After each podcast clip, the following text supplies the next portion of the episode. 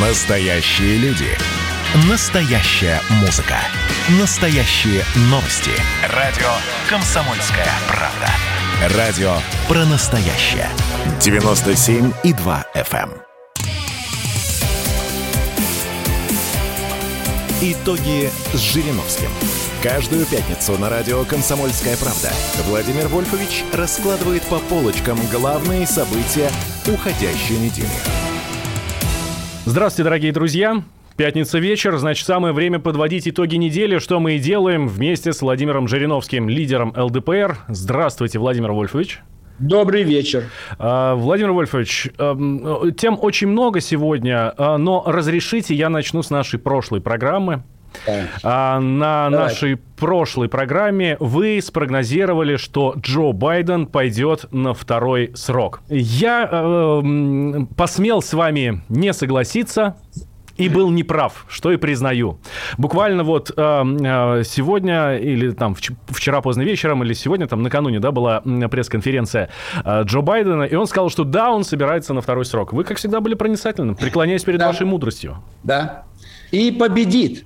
Потому что он не совершит никаких действий, которые вызвали бы возмущение внутри Америки или за рубежом.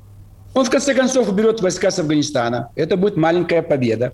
Он согласится с позицией России на Украине, хотя бы по Харькову, там, по э, Запорожью и так далее. Какие-то мелкие уступки будут сделаны, продвижение вопроса по защите русских. Э, Закроется вопрос северным потоком. Он будет достроен, газ пойдет, и Америка ничего не потеряет. Э, Германия готова будет вложить какие-то деньги в американскую экономику. То есть э, он тихо будет себя вести. Не надо ждать от него подвигов. И, естественно, он наслаждается сейчас, понимаете? Он, наконец, получил самый высокий в мире пост. Пока, к сожалению, Америка вместе с нами разделяет, но это все-таки второе по мощности государства. Мы и Америка. И А он вто- во второ- главе. второе это кто? Это Америка или мы все-таки? Ну, мы на первом месте по военной мощи, Америка по другим показателям, и на третьем месте Китай. Я вот так считаю, нужно делать. Первая Россия по гуманным целям. Ведь мы э, нигде никого не бомбим. Нету тысячи военных баз по всему миру. Нас никто не боится, не проклинает никто. Э, То есть нас больше уважают и любят. Вот Нагорный Карабах э, утвердили русский язык как главный язык этой территории. Пожалуйста. Я говорил, мы должны каждый раз ставить условия, что русский язык есть, э, отношения продолжаем, нету, отношения сворачиваем. Поэтому Байден, он над нами, над всеми смеется. Вот споткнулся. Ну и что? Да все люди спотыкаются каждый день. С- Поскользко, падают. Это не имеет большого значения. Что-то он не так сказал. Говорит, 120 лет я там э, назад было. Это в шутливой форме. Человек говорит, что да, это давно-давно было. Нет, цепляются. Видите, он не соображает. Он говорит, что это было 120 лет назад. Он иронизирует на своей э, вице-президентом, называет ее иногда президент, понимая, что ей это понравится, она улыбнется. А ему, пожилому человеку, это приятно, когда кто-то рядом э, улыбается. Поэтому он хитрит с нами, со всеми. Это Ага. нормальный человек. Он блюдет интересы своей страны. Я уверен, что он внутренне с уважением относится к России. Владимир Я Вольфович, по- Да, я да. посмею опять с вами не согласиться. Мы знаем, Давайте. что на этой неделе в, украинск- в украинском порту, по-моему, в Одессе, э, разгрузился американский сухогруз и доставил туда огромное количество военных, военной техники, в том числе и «Хаммеры», там 35 штук. А неоднократно уже говорили, что Украина готовится напасть на Донбасс и э, снова вернуть себе Крым. Ню- ню- э, никак не скажешь это, что Байден пойдет нам на уступки. Я-то вижу ровно наоборот. Вот вы ошибаетесь, Валентин. Он нам подыгрывает. Ведь почему Янукович не остался в Киеве? А как мы Крым бы взяли, если Янукович остался бы в Киеве? Мы бросили бы армию в Киев, э, огромные деньги бы дали бы. Янукович сидел бы там и продолжал бы управлять Украиной. А К- Крым бы загибался. То есть он нам подыграл, Янукович. Сейчас нам Байден подыгрывает. Пусть он продолжает помогать якобы украинской армии. Пусть там, он же не деньги дает, не оружие, а устаревшее обмундирование. То, что на складах американской армии лежит много-много лет. Это то, что мы должны делать. А мы везде всем раздаем, раздаем, раздаем. Нельзя этого делать. Продавать. У нас огромное количество военной техники, устаревшей. Президент Афганистана, э, как его было фамилия, Карзай, или лет 10 назад он был, он мне говорит, дайте ваши автоматы, ваши старые советские автоматы, АК, Калашников. Говорит, моя армия только ими может э, управлять. Давайте продадим им. Или дадим, но они будут меньше наркотиков производить. Иначе нужны деньги, чтобы закупать дорогое американское вооружение. То есть Байден делает то, что делали все американские президенты. Они будут поставлять оружие туда, где просят. В любом случае, эти договора на поставку э, амуниции, какого-то оборудования, вооружений еще при Трампе были заключены. Это просто сейчас, наконец, грузовое судно пришло в Одессу, и его разгружают. И повторяю еще раз, нам выгодно, чтобы он дал команду через украинских своих подельников начать наступление на Донбасс. Там мы разгромим всю эту армию полностью. И начнется, э, так сказать, э, движение в сторону создания Новороссии. Весь юго-восток Украины. Угу. А север, мы посмотрим, договоримся с немцами, с поляками, может быть, там немножко по-другому сделаем. Да, Владимир и... Вольфович, да. Э, э, давайте так, э, дальше переходить. А, да, да. Раз уж мы заговорили про, про морское движение, то да, одна из самых громких новостей этой недели – это огромный сухогруз перекрыл, перекрыл Суэцкий канал. Даже Дмитрий Рогозин выкладывал у себя в Твиттере, как все это дело выглядит из космоса. Ну, полностью перекрыт Суэцкий канал. Это, ну, пожалуй, главная водная артерия, да, главный путь путь из э, Европы в Азию. А, и теперь даже цена нефти выросла из-за этого, растет, продолжает. А хозяин этого сухогруза говорит, ну, к выходным, может быть, а, его оттуда вытащат. Это, это же большая трагедия. Нет. Это опять нам выгодно. Угу. Растут цены на нефть. Мы продадим больше нефти, больше заработаем. Второе. Лишний раз все страны мира убедятся, что Суэцкий канал ненадежный. И есть проект и персы его поддерживают, Иран, прорыть другой канал через, из Индийского океана через территорию Персии в Каспийское море.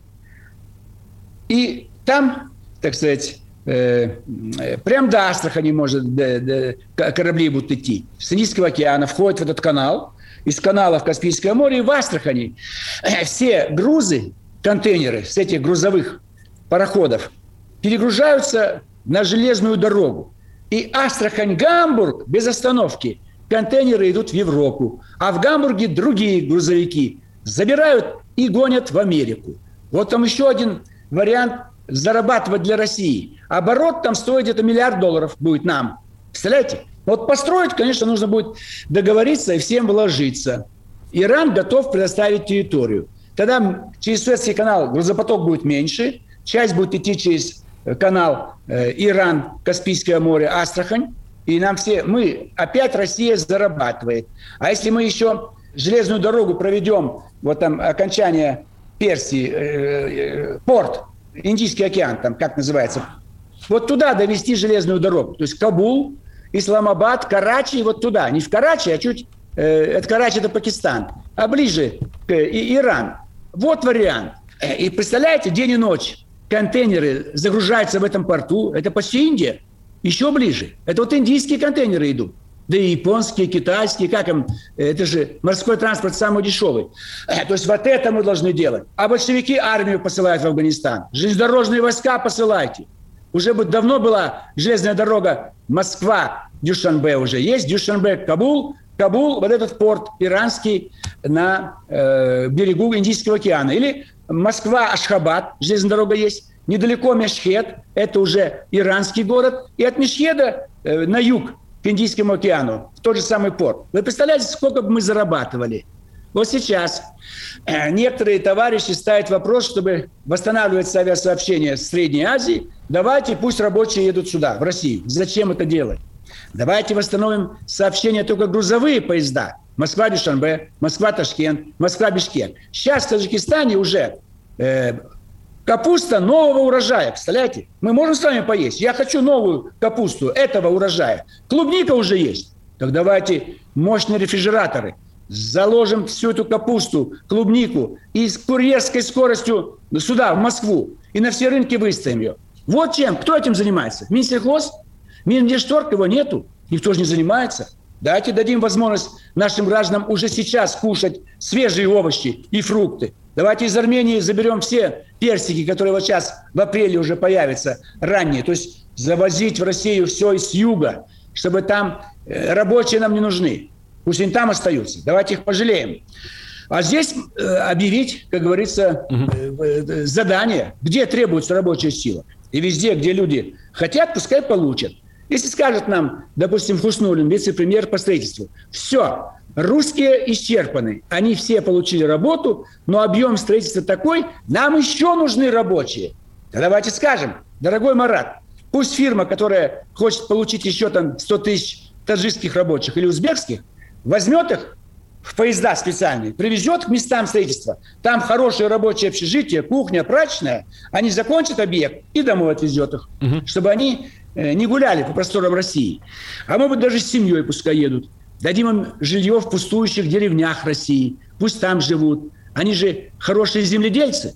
Допустим, казахи, киргизы, кочевники. Там больше лошади, верблюды, мясо, овцы. А э, таджики и узбеки – это земледельцы. А у нас сколько пустующих земель с готовыми домами. Вот так должен быть государственный подход. В стране должно быть не 150 миллионов, а уже 200 миллионов населения. Да, Где Владимир оно? Вольфович, да. Спасибо большое. Делаем небольшой да. перерыв, сразу после продолжаем. Мы с Владимиром Жириновским подводим итоги недели. Никуда не переключайтесь, дорогие друзья.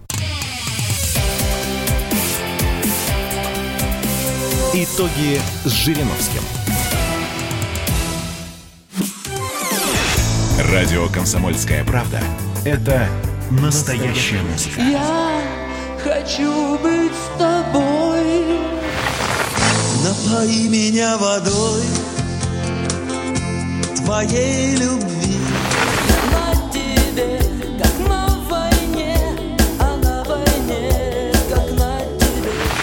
Настоящие эмоции. Это то, о чем я, в принципе, мечтал всю свою сознательную жизнь. И настоящие люди. Мы ведь не просто вот придумали и пошли на полюс. Мы к этой цели своей, ну, лет 10 готовились, шли. Радио «Комсомольская правда». Живи настоящим.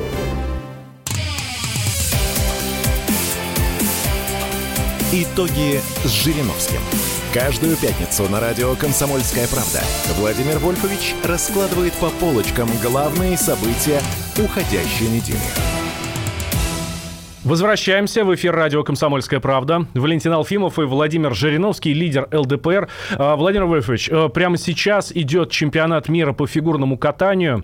А, мы знаем, что из-за вот этих всяких допинговых историй нашим э, спортсменам нельзя использовать флаг, нельзя использовать герб, нельзя использовать гимн. И сейчас вместо гимна на, на нашем чемпионате мира по фигурному катанию э, используется музыка Чайковского. Хорошо это или плохо? Хотели Катюшу. Помните, разговоры были о том, да. чтобы на Олимпиаду ехать с Катюшей? Катюшу запретили, правда.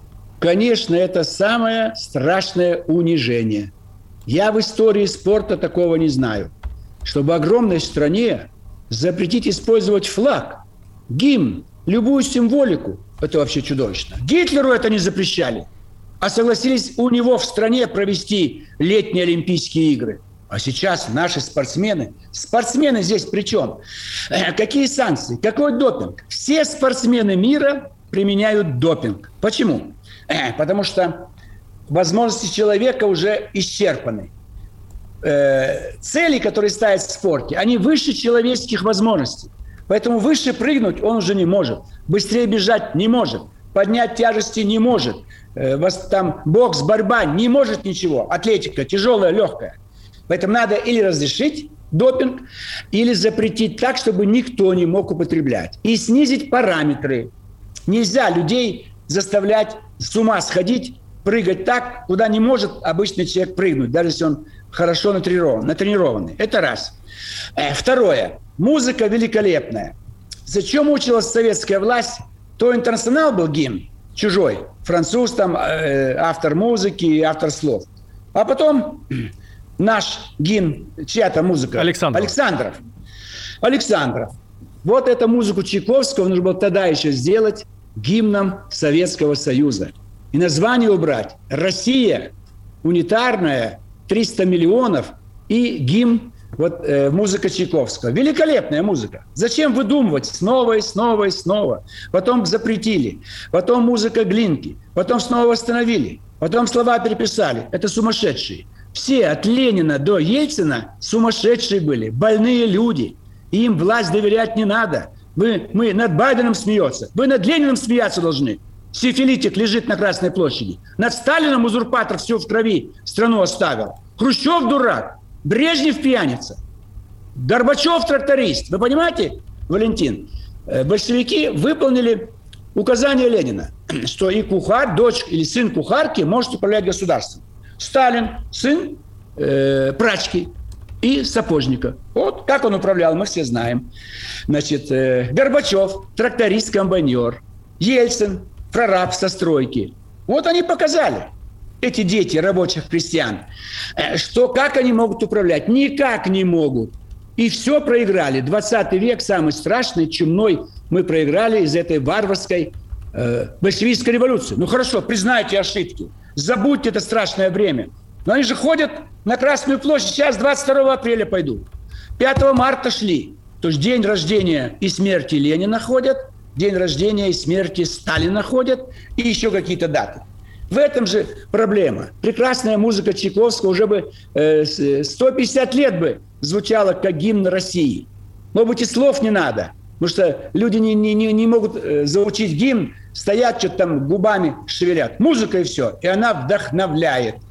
Поэтому, конечно, пусть эта музыка играет, но мы должны понять, что долго унижать наш народ нельзя. Это чудовищно.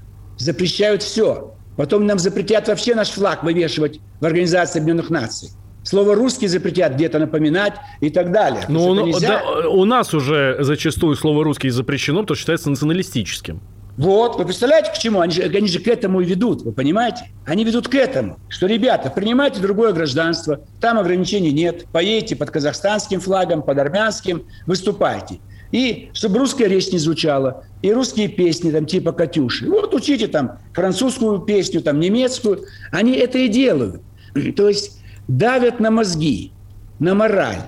Э, понятно, военным путем ничего не сделать, экономическим нельзя, весь мир торгует друг с другом, нам сто раз быстро продадут любые тайны любого прогресса.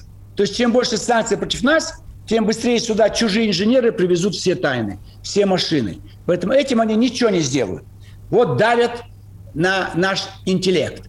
Вот русские, мы заставим вас забыть, что вы русские. А виноваты большевики, они здесь сидят. Вот Зюганов, подо мной его кабинет. Я рад, что хотя бы в трех регионах страны есть честные, чистые губернаторы. Смоленск, Островский, Владимир Сипягин, Хабаровск, э, так сказать, э, Дегтярев. Потому что мы с вами знаем, что произошло в Пензе. Там какой гимн играть? Скоро вообще будут стыдно произносить принадлежность партийную этих губернаторов. Уже 16 заключений а за 30 лет их уже 35. Представляете? А, а вот а, остальные, больше. Владимир Вольфович, а остальные э, честные такие или просто до них следствие добраться не может? Ну, есть честные, допустим, Бурков. Он пошел самовыдвижением, но раньше был во фракции «Справедливая Россия». Старовойт, Курская область, так, кого я э, на вскидку знаю. Собянин, замечательный мэр Москвы. Значит, вот Воробьев старается, он был депутатом у нас. То есть так вот с кем приходилось сталкиваться. Вот Лужков я дал ему определение, что он возглавлял самое криминальное правительство в истории Москвы. И его Медведев, президент тогда, отстранил от должности по недоверию. Конечно, у нас всей информации нет. Я и с Белозерцевым сколько раз по телефону говорил. Я был недоволен итогами выборов. Мы видели фальсификацию. Но наши сигналы ЦИК, прокуратура не восприняли. А сейчас, когда следует доказать, какой плохой Белозерцев и взятки получал, и выборы в свою пользу сфальсифицировал, вот уже нашли 1500 бюллетеней на одном участке. Вы подумайте, Валентин, на таких 100 тысяч участков. Умножьте, Власов, 100 тысяч участков на полторы тысячи. Сколько голосов э, лишних э, брошено? Это же чудовищно. Ну что, не можете посчитать? 150 миллионов. Почти все население у нас проголосовало. Там, где фальсификаторы, губернаторы и мэры. Если взять за норму участок в Пензенской области. Также было с Липецкой. Я беру значит, два бюллетеня, э, э, э, как называется, да, два протокола. Участковая комиссия и территориальная. За меня уменьшено было 184 голоса. Уменьшили. В участковой за меня там, условно, э, э, там, э, 200 голосов, а территориальная уже 16. А 184 где? Подаю в комиссию, суды, прокуратура, наплевать. Представляете, на каждом участке это 18 миллионов голосов у меня украли, как кандидат в президенты, 18 миллионов. Конечно, я не могу точно знать, что на каждом участке так было. Но это вот всего 184, а у Белозерцева полторы тысячи. Давайте посередине возьмем. Власов, раздели полтора э, пополам, 700. А 700 голосов вбрасывали на каждом участке. Умножаем на 100 тысяч, получается 70 миллионов. 70 миллионов подтасовка. ЛДПР сейчас была бы фракция 120 депутатов. Я имел бы 20 миллионов голосов на выборах президента. Я не победил бы. Но у меня было бы не 4, не 5, не 6 миллионов, а 20 миллионов. А может быть, даже и 30. А, Владимир Вольфович, продолжатся посадки губернаторов еще? Увидим мы в этом да. году еще посадки? Постепенно э, будут зачищать. А 2-3 человека в год. Вот за 10 лет треть уберут таким образом. А треть не пойдут на выборы. Их остановят. Поэтому сейчас тяжело берлинскому сидельцу. То, за что он ратовал, э, сама власть это делает. Сама власть это все делает. Это по нему удар-то. Что ему говорить? Он сейчас уже, э, его в отряд направили, будет шить варежки. Мы будем заказать варежки, Власов, напиши письмо с ЛДПР. Тогда мы быть, ему добавим денег. Но это, это уж совсем издевка, Владимир Вольфович. Буфет, так мы так делаем, у нас носки выпускают. Носки выпускают. А Алеша с удовольствием эти варежки будет вышивать ЛДПР, так в буфете будет питаться. Мы ему диетическое питание туда будем высылать за это, то, что он на каждой своих варежках будет писать ЛДПР, да и остальным заключенным. Так что он со вчерашнего дня уже в отряде, здоровый коллектив, чуть что по морде, чуть что по больной спине, чуть что по почкам. Ну что делать? Это же криминальный мир. Алеша хотел быть рядом с ним. Он же искал, где тут криминал. Вот теперь близко узнает. Ну вот у нас с вами учеба предстоит скоро, 1 сентября. Мне бы хотелось, чтобы еще ЕГЭ убрали бы полностью все экзамены. Вот Институт мировых цивилизаций, пусть едут с любыми сертификатами, с любыми, эти, как называют, баллами. Пусть приезжают прям летом, в июле, в августе. Мы им работу дадим в Москве. Сейчас же выборы, поучаствовать в выборах. И осенью пойдут учиться. И только в Институте мировых цивилизаций будет только очное обучение. Потому что все сделали прививку. Мы заставили их, все депутаты, сенаторы, все значит, студенты Института мировых цивилизаций с прививкой.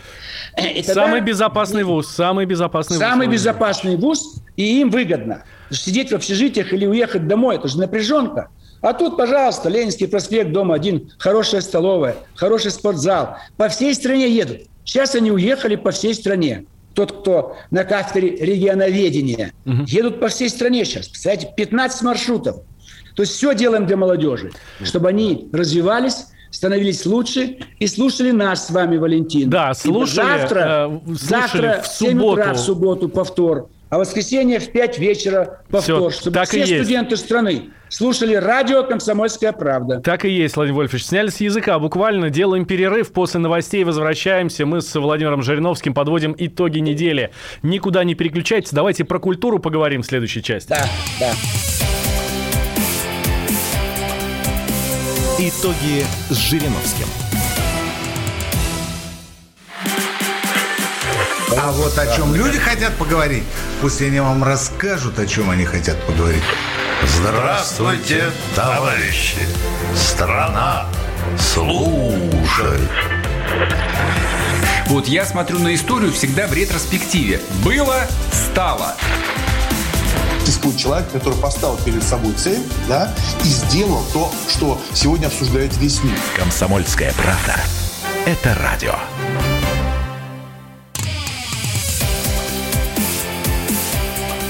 Итоги с Жириновским. Каждую пятницу на радио «Комсомольская правда» Владимир Вольфович раскладывает по полочкам главные события уходящей недели. Итак, эфир радио «Комсомольская правда» продолжается. В студии Владимир Жириновский, лидер ЛДПР Валентин Алфимов. Это я. Подводим итоги недели. Владимир Вольфович, на этой неделе отметили День работника культуры. Он был накануне, 25 марта, это был четверг. Вот. И артисты встречались с артисты там э, и музейные работники, в общем, деятели искусства, встречались с Владимиром Путиным вот, и пожаловались, что м, хотят, конечно, там видеть про Россию, про Советский Союз за границей, но исключительно в плохом свете. Как так получается? Это наша недоработка или, или чья? Конечно, наша. Вот все министры культуры, кроме, э, вот, вот был Мединский, кроме Мединского, мы их вообще не знаем, кто такие, что они делают. У него был напор такой, патриотический. Я ему делал замечания по его книгам. Он был рад, понимая, что я прочел от корки до корки. Это я все делаю по рекомендации академика Воронина, который знает вообще всю нашу литературу и культуру. Конечно, надо. Надо восстановить агентство печати новости. У нас есть вот Рио, информационное агентство. Они не, не дорабатывают. Надо огромное количество литературы направлять за рубеж. Журналисты, чтобы туда направляли. И навещание усилить, чтобы везде показывать Россию э, как красивую страну, как культурную, где великолепный русский язык. Это все нужно сделать.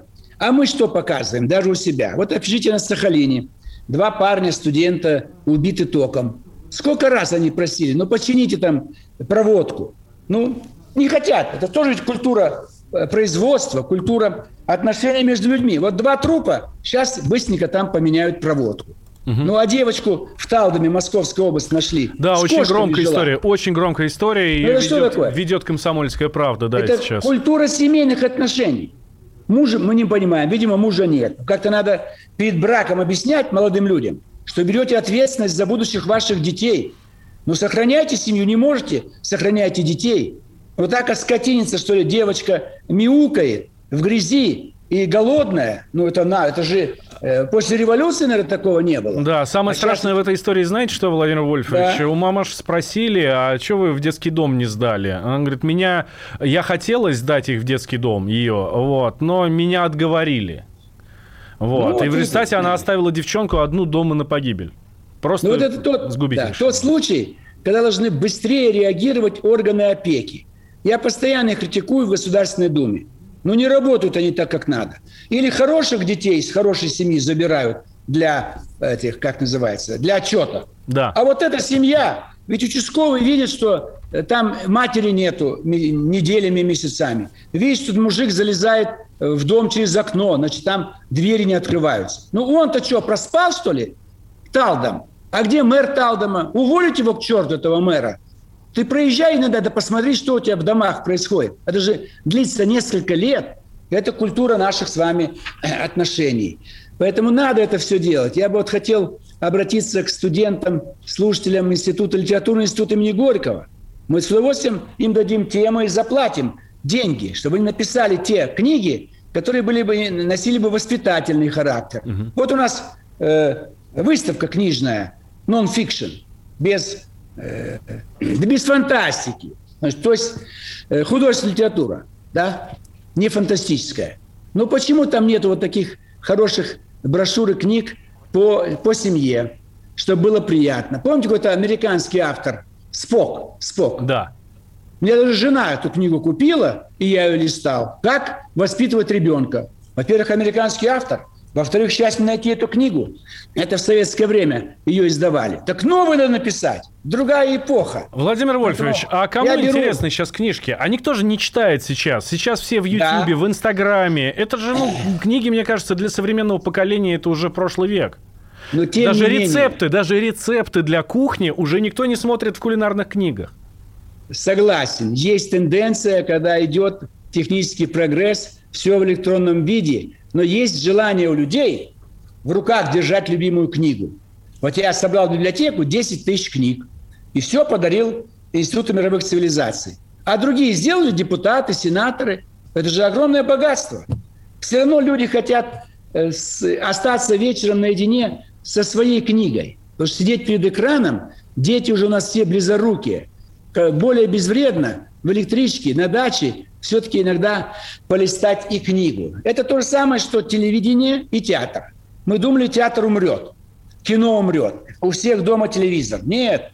И театр билеты не достать, и кинотеатры заполнены, и телеэкраны люди не отрываясь, смотрят часами все любимые передачи. И интернет забит, постоянно забит. Поэтому здесь все у нас пойдет. Ничего не надо сокращать.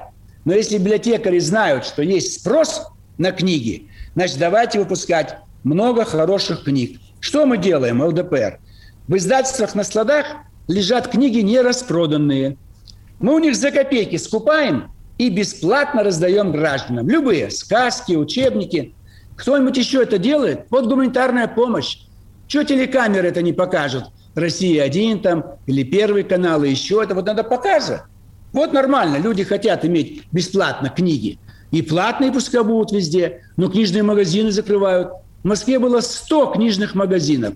Вы можете сейчас насчитать хотя бы 10 магазинов? Почему их позакрывали? Хорошее место в центре Москвы, там открывают бар, кафе, э, что-нибудь такое, доходное место. Но это же книги, это культура. Поэтому здесь надо запрещать, закрывать клубы, книжные магазины и так далее. Но вот все равно вот культура э, вот это отношений, это тоже должно быть э, в школе, в семье. Я вам уже говорил, что москвич предложил 3,5 миллиона рублей за убийство бывшего зятя, за то, что тот развелся с его дочерью. Вот представляете? Это вот мерзопакостный характер этой дочери. Она на ушко отцу, видимо, несколько месяцев поливала грязью своего бывшего мужа, и тот разомлел, дочь, люблю, и нашел вариант убить зятя. Это какая культура семейных отношений? Так где Достоевский? Писать, что у нас есть еще э, снова братья Карамазовы там, или, э, значит, Анна Каренина, там, Толстой, или там, кто-то там, идиот какой-то. Потому что сегодня все происходит.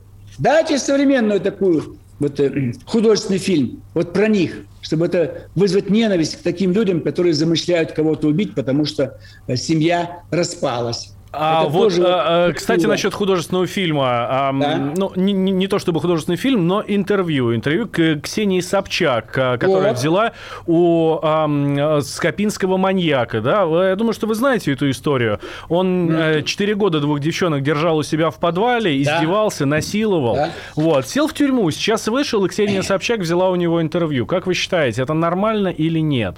Потому что это... есть мнение, что таких людей не должны никогда в жизни не больше называть по фамилии, чтобы их забыли навсегда. Это отвратительно. Вот это тоже культура журналиста. Конечно, хочется свободу. У кого хочу, беру интервью. Но в данном случае нельзя. В Америке лица, которые отсидели большой срок наказания за насилие, убийство или вот то, что сделал этот скопинский маньяк, запрещено им платить за интервью. Интервью не могут запретить, свобода слова, но деньги платить в Америке запрещено. Вот нужно Собчак отдать под суд и все деньги удержать, пока будет сидеть в тюрьме, те деньги, которые получил этот скопинский маньяк. И всех попросить журналистов забыть это имя этого человека. Ну как можно? Это же поощрение. И он во время интервью говорит, что он снова хочет с одной из этих девочек встречаться. Это же что такое вообще? И она уже боится. Как можно это делать? Какие мозги у этой Собчак вообще? Ну как можно сегодня будоражить общественное мнение, а ей хочется, они и говорят. Вы же помните ее свадьба с Богомоловым? На катафалке. Да, в гробу, Что да. же идиотизм? Это же идиотизм. Э, свадьба – праздник, а это катафалк. Опять говорят о ней. То есть болезненное тщеславие, болезненное, сверхболезненное. Я уже говорил Эрнсту, увольняйте. Я просил его уволить, знаете, когда? Год назад, когда она сказала, эта пандемия убивает всех лиц старшего возраста. То есть вылечить нельзя. Она сказала так, что все, старший возраст обречен. Я говорю, вы что делаете? Уберите ее с экрана. Как можно такие вещи? Люди старшего возраста все это слышат. Слышат. Каково им, если с первого, первый канал говорит, что они обречены, что все они умрут. Вы помните страшное событие было в Норвегии, Андреас Брейвик. Да, и, да, конечно. Он расстрелял 96 человек. Да. И, и, и власти Норвегии запретили любые интервью с этим мерзавцем. Запретили. Почему у нас власти не могут запретить брать интервью вот у этого человека, который маньяк и практически такое страшное насилие совершил? Ведь эти девочки, может быть, вышли замуж, родят, а у детей потом появятся психические расстройства. Может, они совершат преступление. Это потому что под Рязанью в городе Скопине какой-то маньяк мучил их мать, которой было 14 лет, там 16 сколько. Это же потом э, проявятся все эти мучения детей. Поэтому ни в коем случае мы Власову поручим срочно закон о запрете брать интервью у лиц, которые осуждены более чем на 10 лет из-за преступления, связанные с насилием. Никаких интервью и нигде их имена не указывать не употреблят. Да, Владимир вот. Вольфович, надо да? прерваться на две минутки Давайте. еще. Давайте вернемся. А, в Казань отправимся. Там тоже совершенно жуткая история а, про школу и детей. Владимир Жириновский, я Валентин Алфимов. А, никуда не переключайтесь, подводим итоги недели. Итоги с Жириновским. Во-первых, мы друг друга с вами поздравляем. Наступил новый 2021 год. Все, конечно, рассчитывали, что сразу же счастье придет. Мы всю жизнь готовимся, и мы понимаем, что этот выстрел будет один раз. Социальная справедливость, справедливая экономика и интересы государства будут стоять на первом месте. Есть ли у нас для этого деньги? Деньги есть. И мне кажется, это красота. Предчувствие перемен. На радио «Комсомольская правда».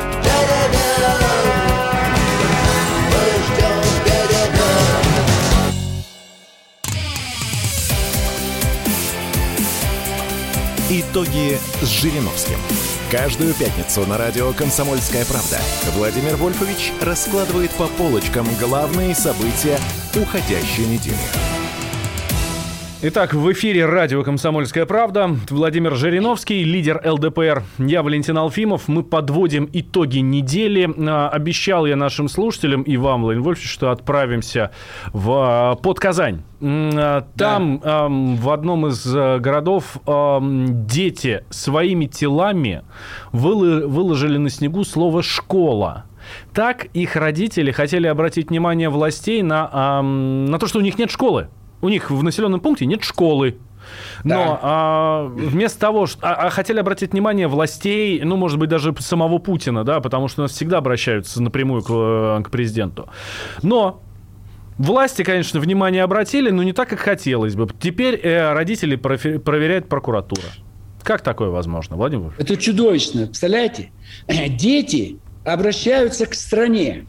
И они, Дайте кстати, своими школу. телами, это очень важно, э, знаете, что да. подчеркнуть, они не просто своими да. телами выложили, они стояли на коленях. Они не заболели. Это их социальный протест. Это прекрасно, что у нас такие ученики есть, и новое молодое поколение, их уже не замордуют. Их не ослепят какой-нибудь идеологией коммунистической или какой-нибудь нацистской. Они другое поколение. И что они хотят? Они что, пивную просто открыть? Или какой-нибудь там эти, играют кигельбан? Школу, дайте школу детям. И вы понимаете, у нас э, Министерство обороны быстро построило много э, новых госпиталей в связи с пандемией, э, коронавирус. Давайте попросим эти же строительные войска построить быстро школы по всей стране, там, где не хватает, в данном случае под Казанью. В республике много денег. Огромные центры построены, физкультурные там и прочее. А тут под, недалеко, видимо, от города э, нету самого элементарного школы. Мы поручим депутату, э, как его, Зайцев, зампредседателя комитета по образованию, э, Максим Юрьевич, чтобы он поднял этот вопрос в комитет и, и депутат Диденко, комитет по делам федерации, срочно обратиться к руководству Татарии, немедленно выделить деньги и построить школу, чтобы 1 сентября дети пошли в эту школу. И одновременно обратиться к министру обороны Шойгу. Это решить вопрос. Вы представляете, каково положение? Дети хотят именно этого.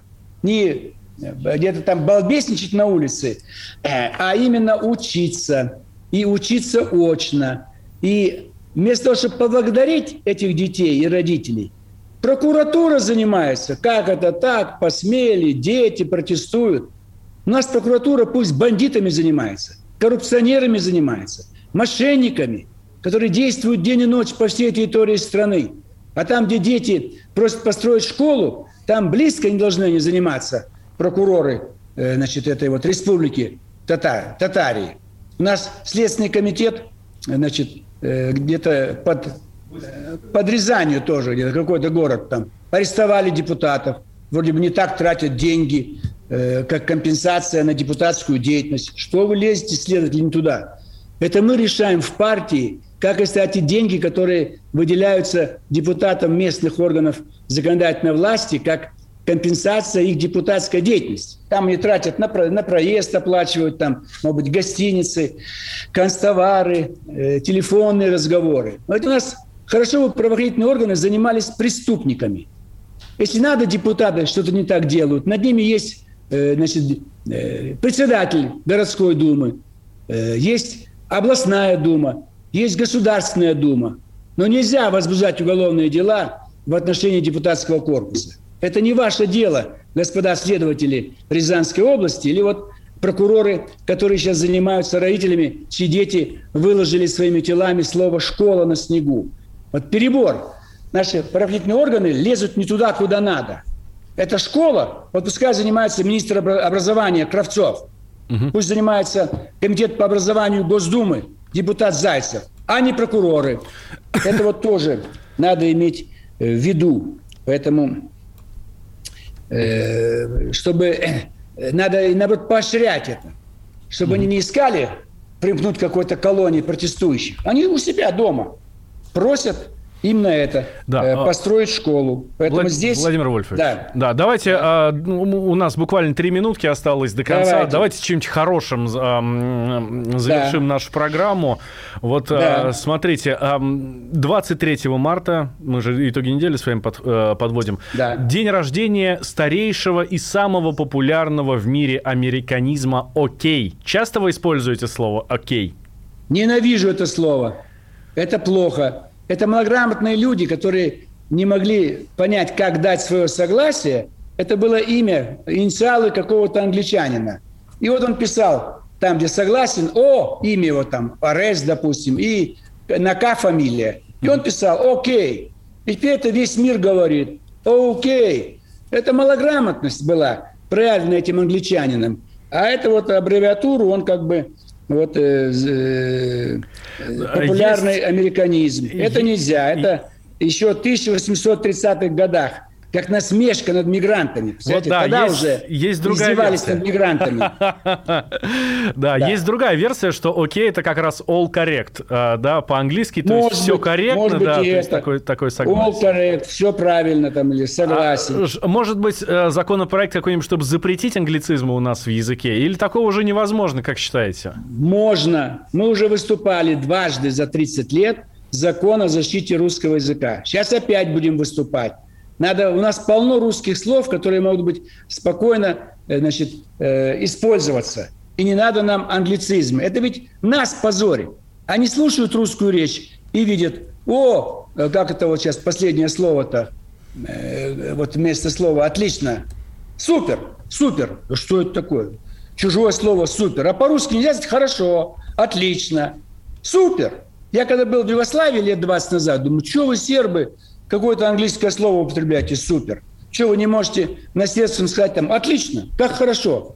Это вот плохо, понимаете. Надо свой собственный язык беречь и показывать, что у нас есть достаточно слов для обозначения любых.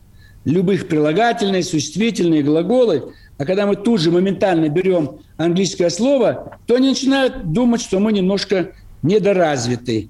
Вот в марте хорошее есть э, событие вот наш Попов, великий изобретатель, радио изобрел 125 лет назад. А всякие либералы считают, что не Попов, а Маркони. Так я тоже был в Италии, и там объясняют. Э, значит, Попов изобрел, а Маркони запатентовал. Угу. Это вот проблема культуры наших, э, нашей вот деятельности экономической. У нас много изобретателей, он изобрел и сидит дома. Быстрее неси в патентное бюро, патентуй, направляй за границу – но вот это у нас это не доработало. А Маркони священник, он вообще понятия не имеет, он не инженер. Попов инженер по радиосвязи, и он изобрел это. Поэтому надо обязательно нам э, научить наших людей грамоте. Культура, я бы назвал это предмет, культура взаимоотношения с обществом и государством. Вот так бы я назвал. И преподавать ее с 9 э, класс, 10, 11 и на всех курсах, э, так сказать, вузов – и красиво писать деловые письма по-русски, выпустить справочник, мы, по-моему, это сделали уже, как писать деловое письмо. Только мы это делаем. Это должен Министерство культуры делать, Минобразование должны делать, а мы ЛДПР это сделали уже. То есть мы идем с опережением. И вот 26 марта 1906 года, 115 лет назад, начались выборы в Первую Государственную Думу. Видите? Большой а праздник. В Европе уже, а в Европе парламент уже действовал 500-600 лет. Вот это наша проблема. Надо быстрее было перейти к демократии, но то, тем не менее, 115 да, лет назад все нужно делать начали. быстрее. Все нужно Да. делать быстрее. Я поздравляю вас, кстати, с этим праздником. Вы непосредственно к нему относитесь, Владимир Вольфович. Да. Вы э, в Государственной Думе, ну, понятно, что не в царской России, но э, сейчас в современной России, собственно... С на первого про- дня. Да, с первого дня на протяжении всей истории современной России. Я вас с этим праздником поздравляю. Спасибо. Поздравим всех депутатов Госдумы. А, тогда до встречи на следующей неделе. До свидания. С нами был Владимир Жириновский, лидер ЛДПР. Подводили с ним итоги недели. На следующей неделе тоже к нам присоединяйтесь. Будет еще много-много интересного. Итоги с Жириновским.